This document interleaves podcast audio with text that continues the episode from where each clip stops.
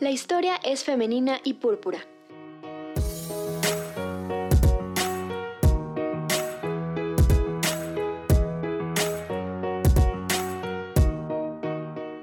Ideólogas, pioneras, exploradoras, inventoras, creadoras, precursoras, las protagonistas de la historia.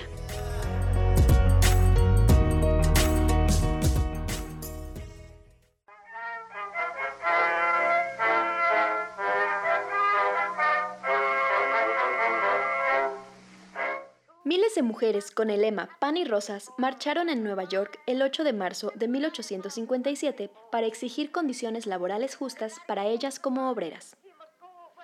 Este fue uno de los primeros movimientos que dieron lugar a la conmemoración del Día Internacional de las Mujeres.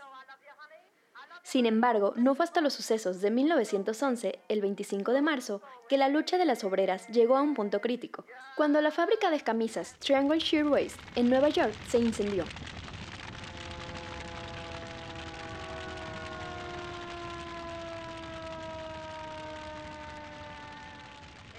Provocando la muerte de 123 mujeres y 23 hombres que trabajaban en horarios prolongados y encerrados con candado dentro del edificio por los dueños, quienes pretendían evitar robos con esa medida.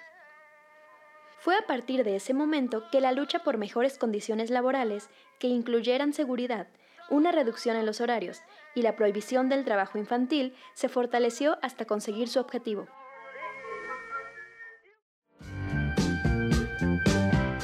En el año de 1975, la Organización de las Naciones Unidas declaró el 8 de marzo como Día Internacional de la Mujer y dos años después se extendió la conmemoración al Día Internacional de la Mujer y la Paz.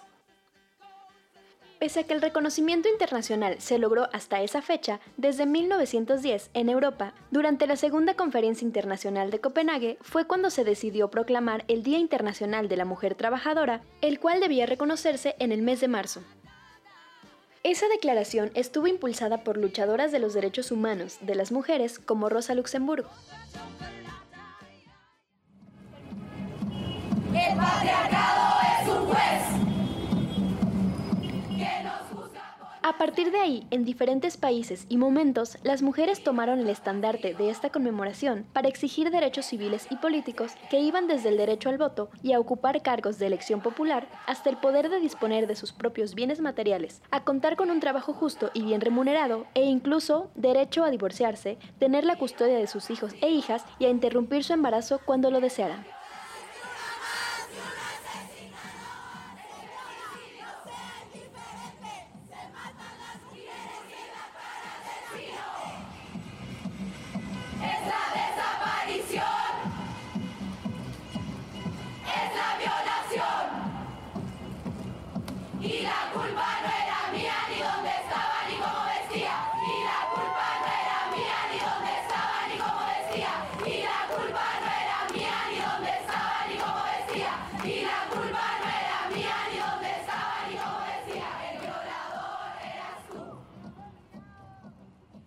Brisa Gómez.